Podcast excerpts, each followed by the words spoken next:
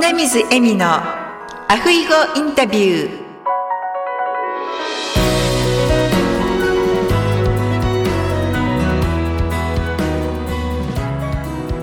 アロハ。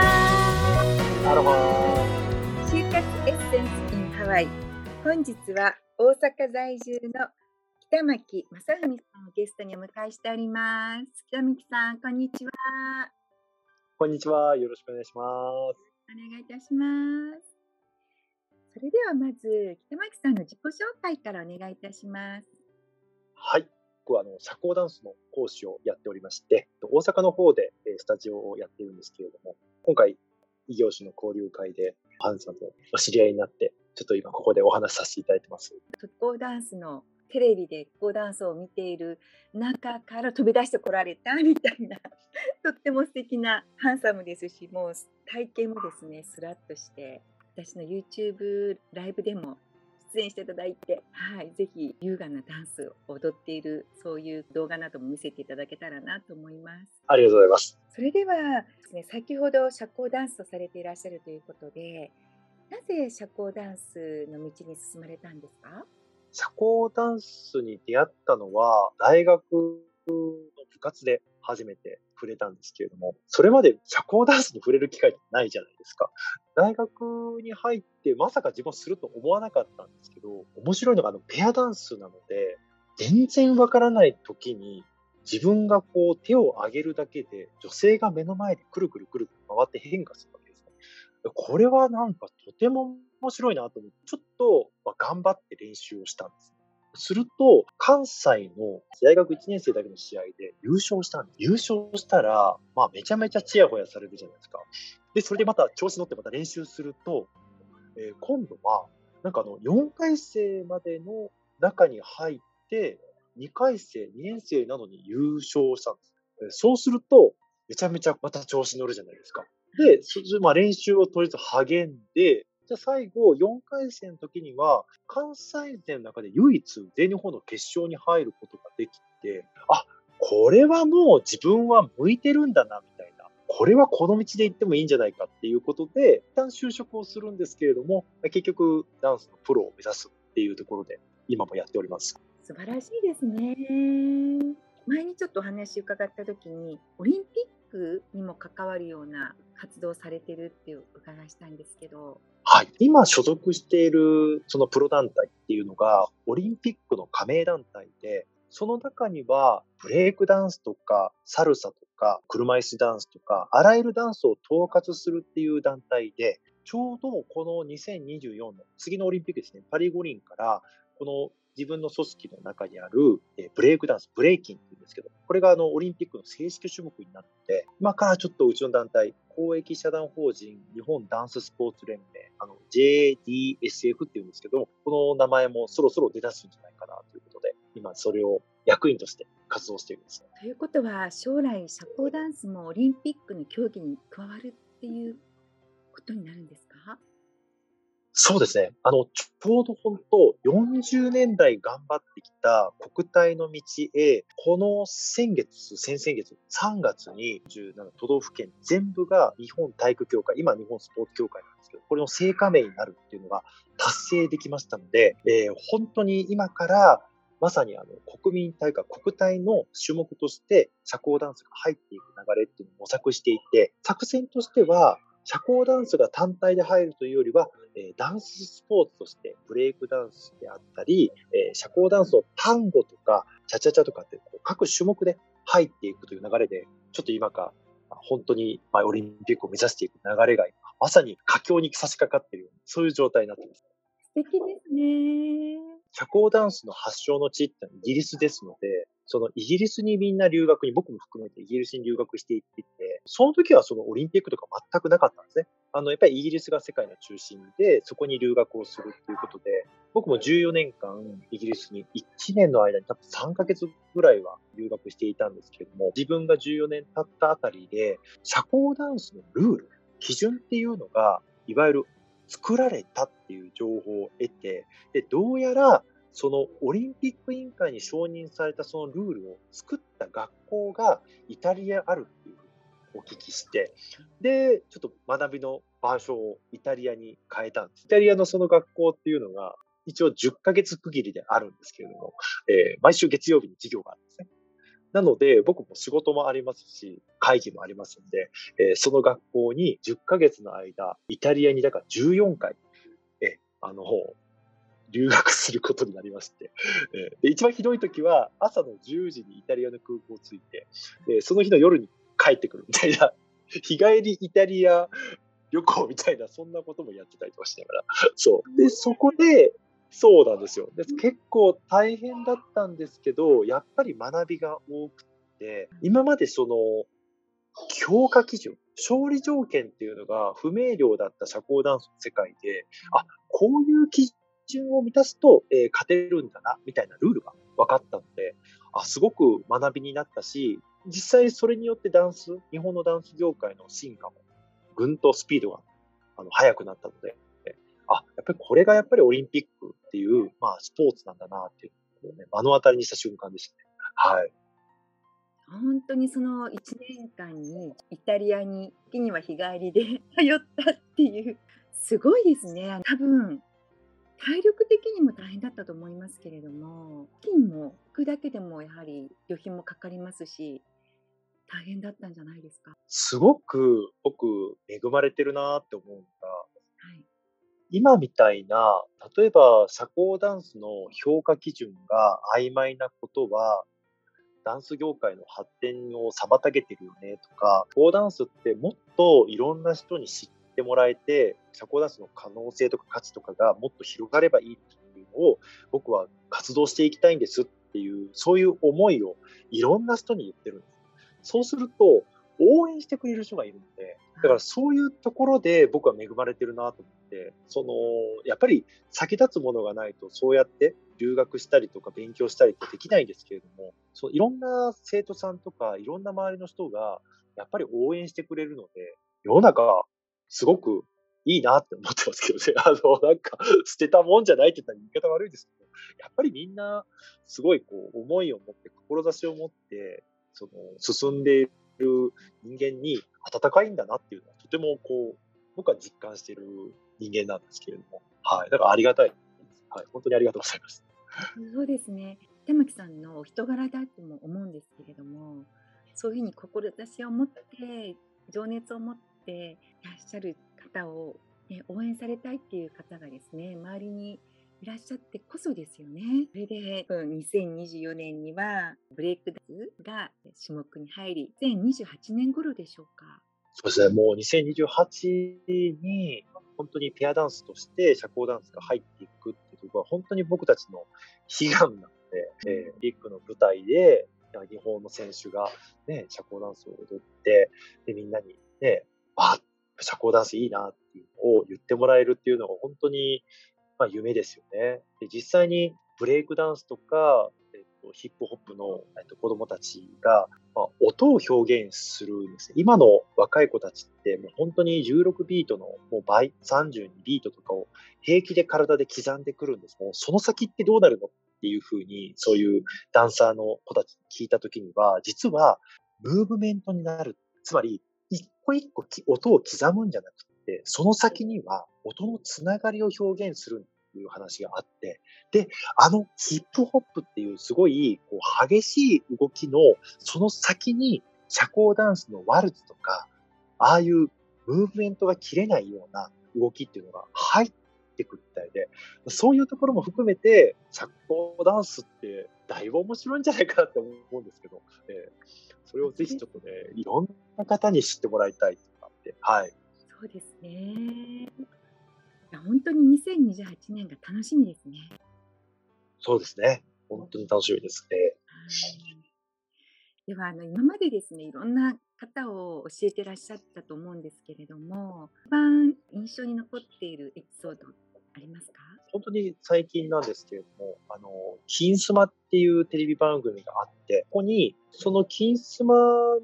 え競技会を提供しているのもうちの団体なんですけれども、まあ、同じ出演者で、えー、小学生、色気がありすぎる小学生っていうことで紹介されたんです。中学生に混じって全日本で優勝してきた小学生がいて、で、中井優愛ちゃんって言うんですけど、その子が実はちょっと教え子で、彼女が今、金スマに追いかけていただいてるんですけども、その、彼女自身、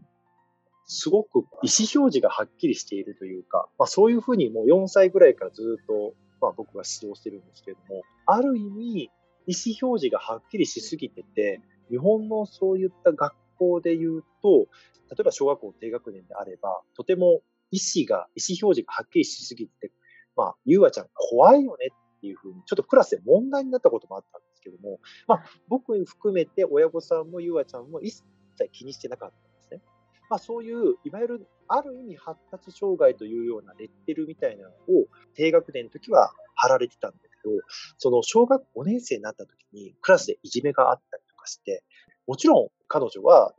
自分の意思をちゃんと持っているので、えー、そのいじめていた子に対して、そんなんするのはおかしいと。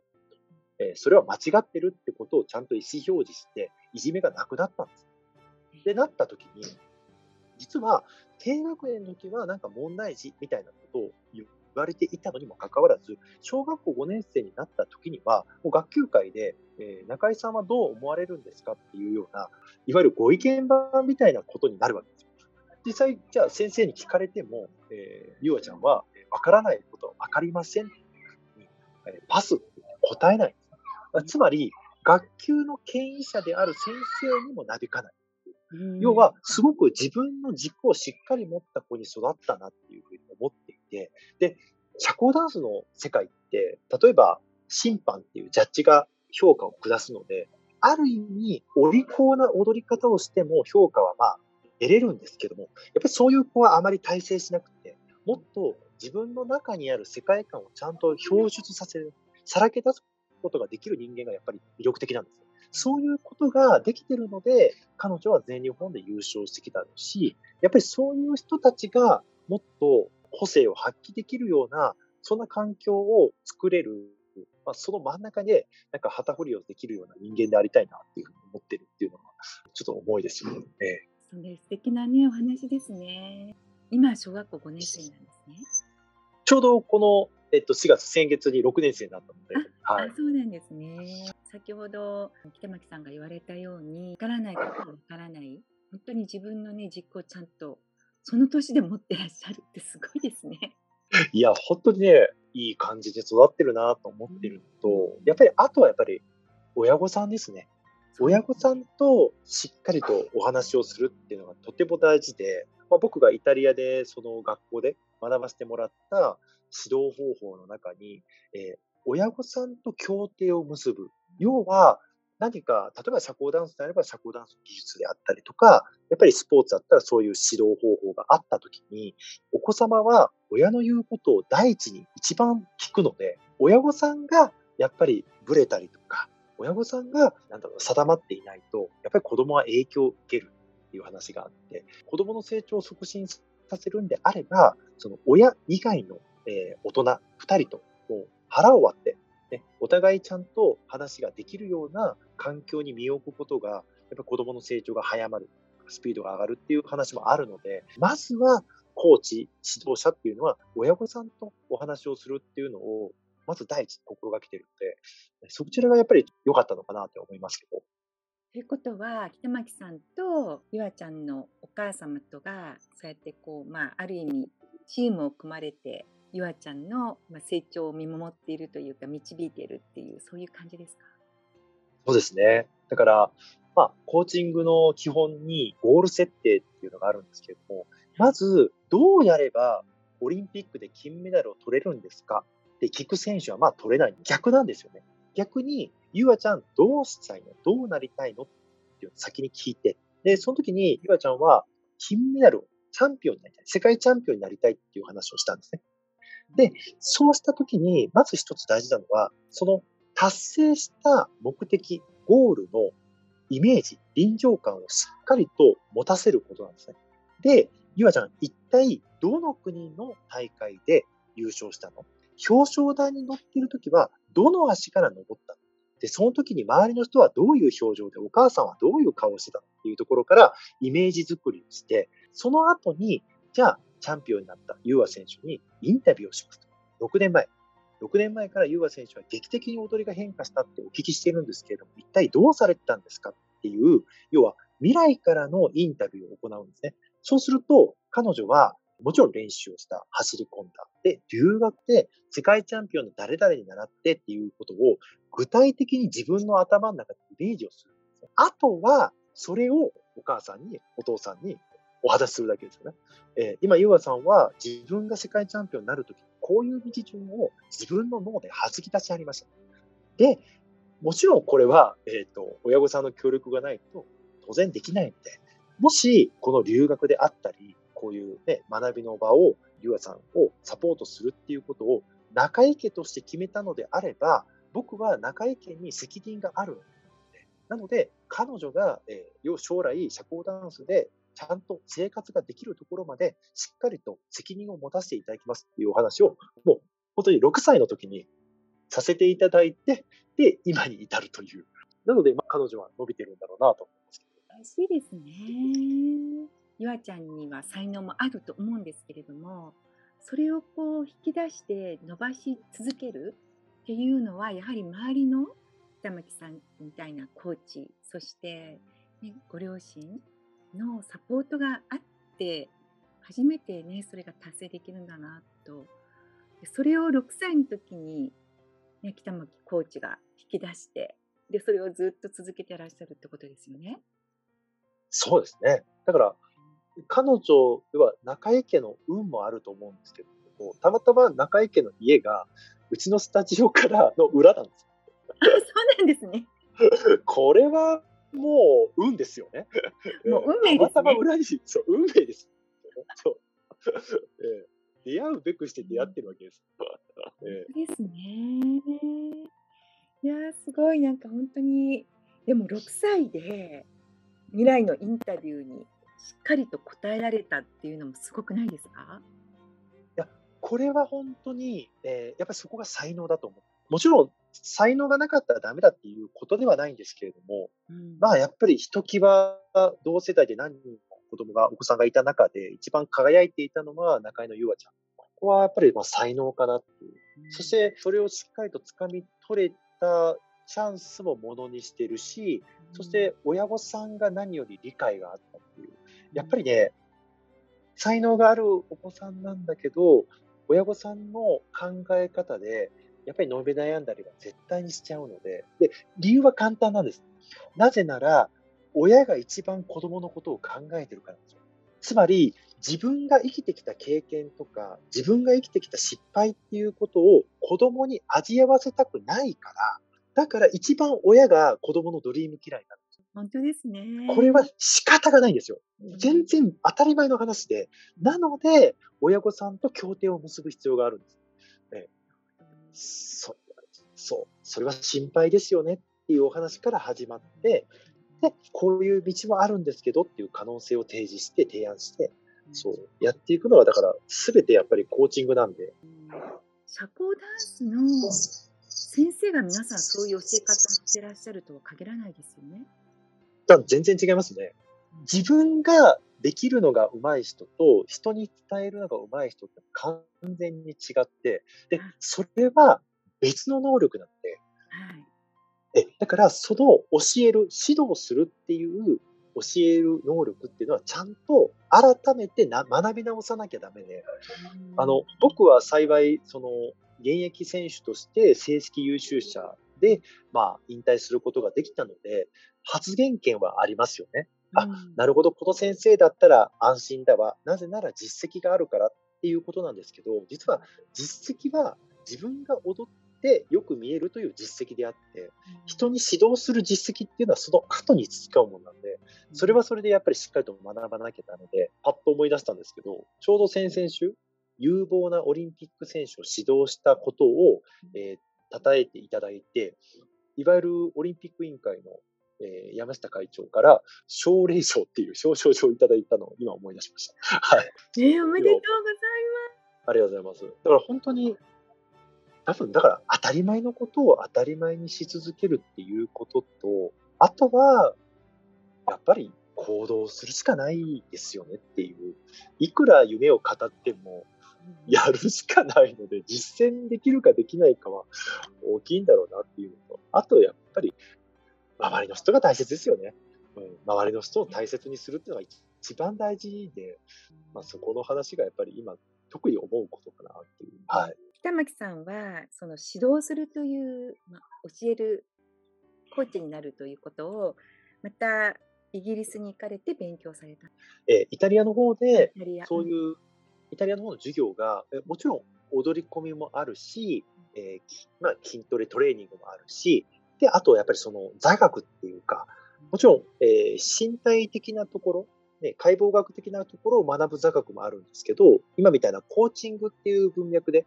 学ぶところもあって、そう。いろいろ、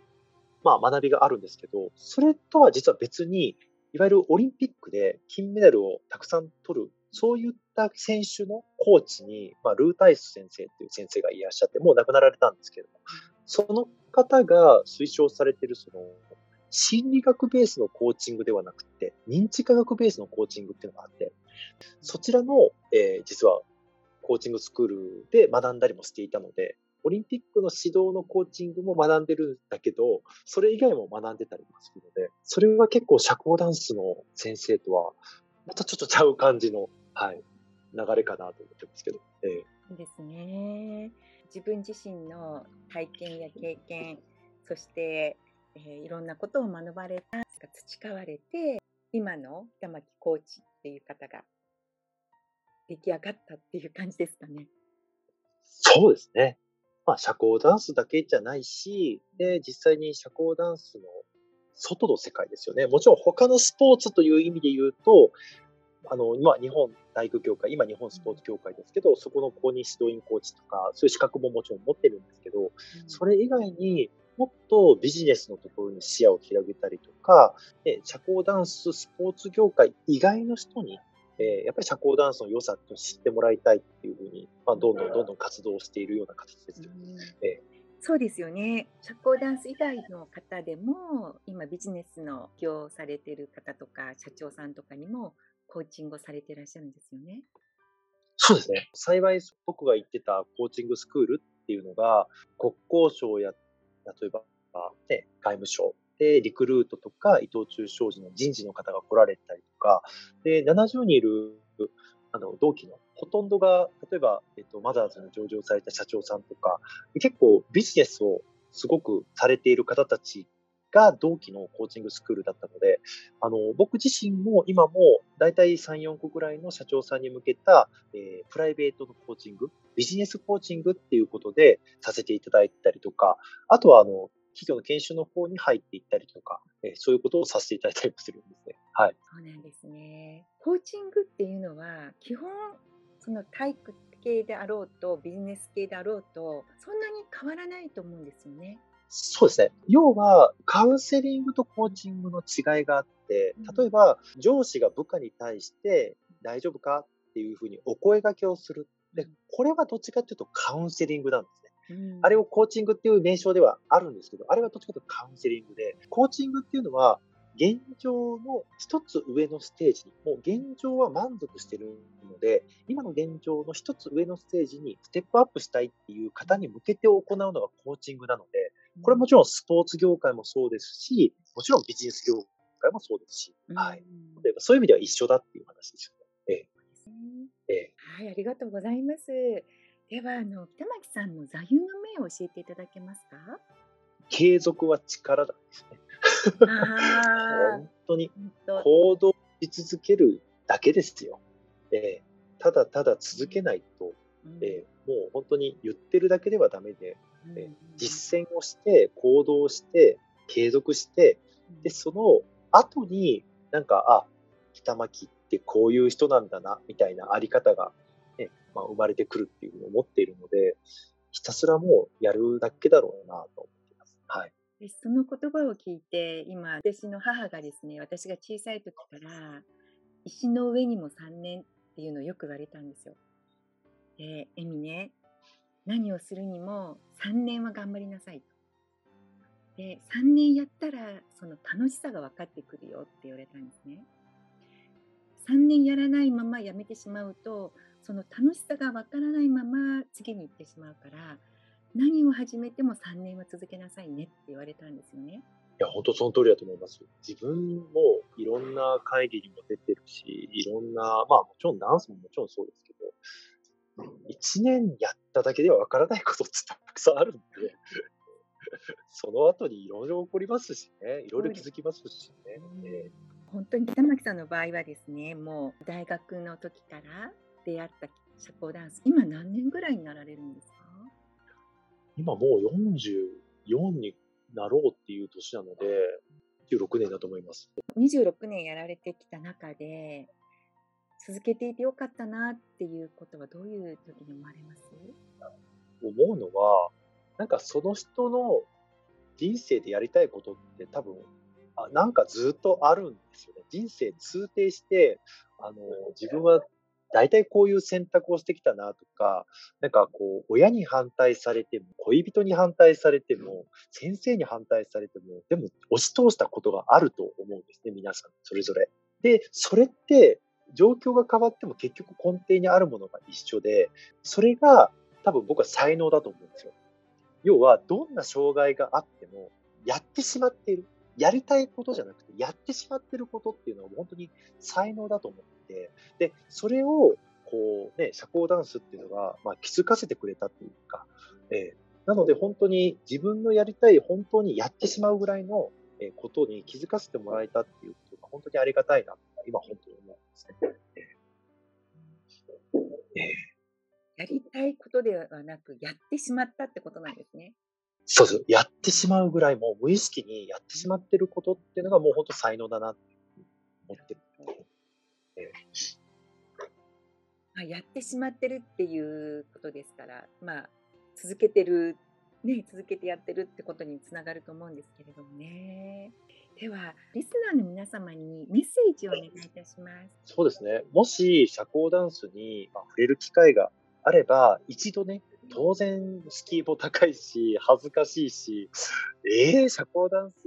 か、みたいな思われるかもしれないですけど、一旦ね、一旦ちょっと触れてみて、社交ダンスの楽しさに感じてもらえたら嬉しいなっていうふうに思うので、ぜひ何かの折に、なんかこういうのがあれば、ぜひチャレンジしてもらえたらなって思います。はい。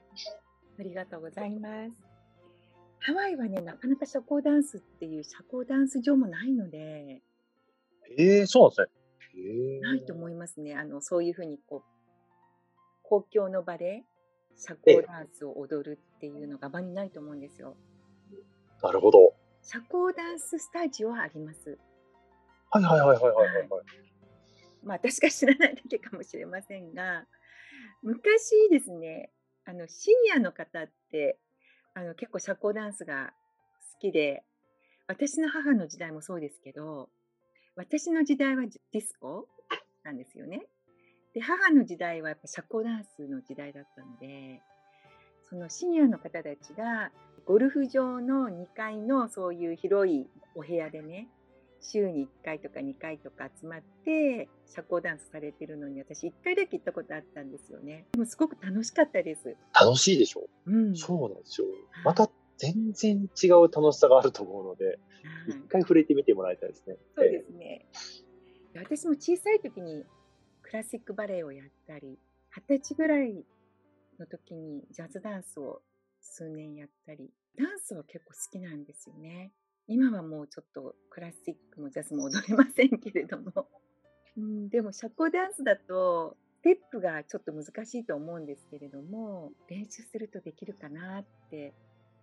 思いますね。そうですね。もちろん本格的にすると何でも難しいと思うんですけど、実は僕がやっている、その、全く社交ダンスがされたことがない方向けの舞踏会っていうのは、本当に15分で1曲踊れるようにするの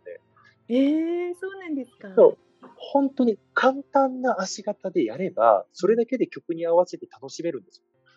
ええじゃあ本当敷居が低いですね。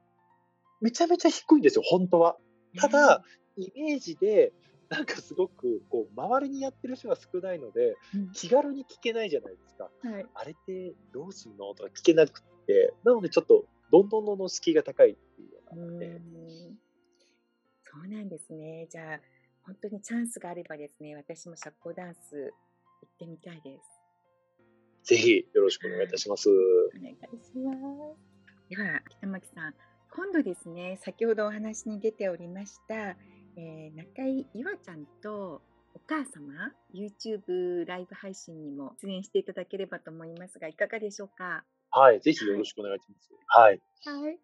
じゃあ、その日を楽しみにしております。では、本日はありがとうございました。ありがとうございました。とても楽しかったです。はい。私も楽しかったです。では、その日まで、アフイホー。アフイホー。ありがとうございました。ありがとうございました。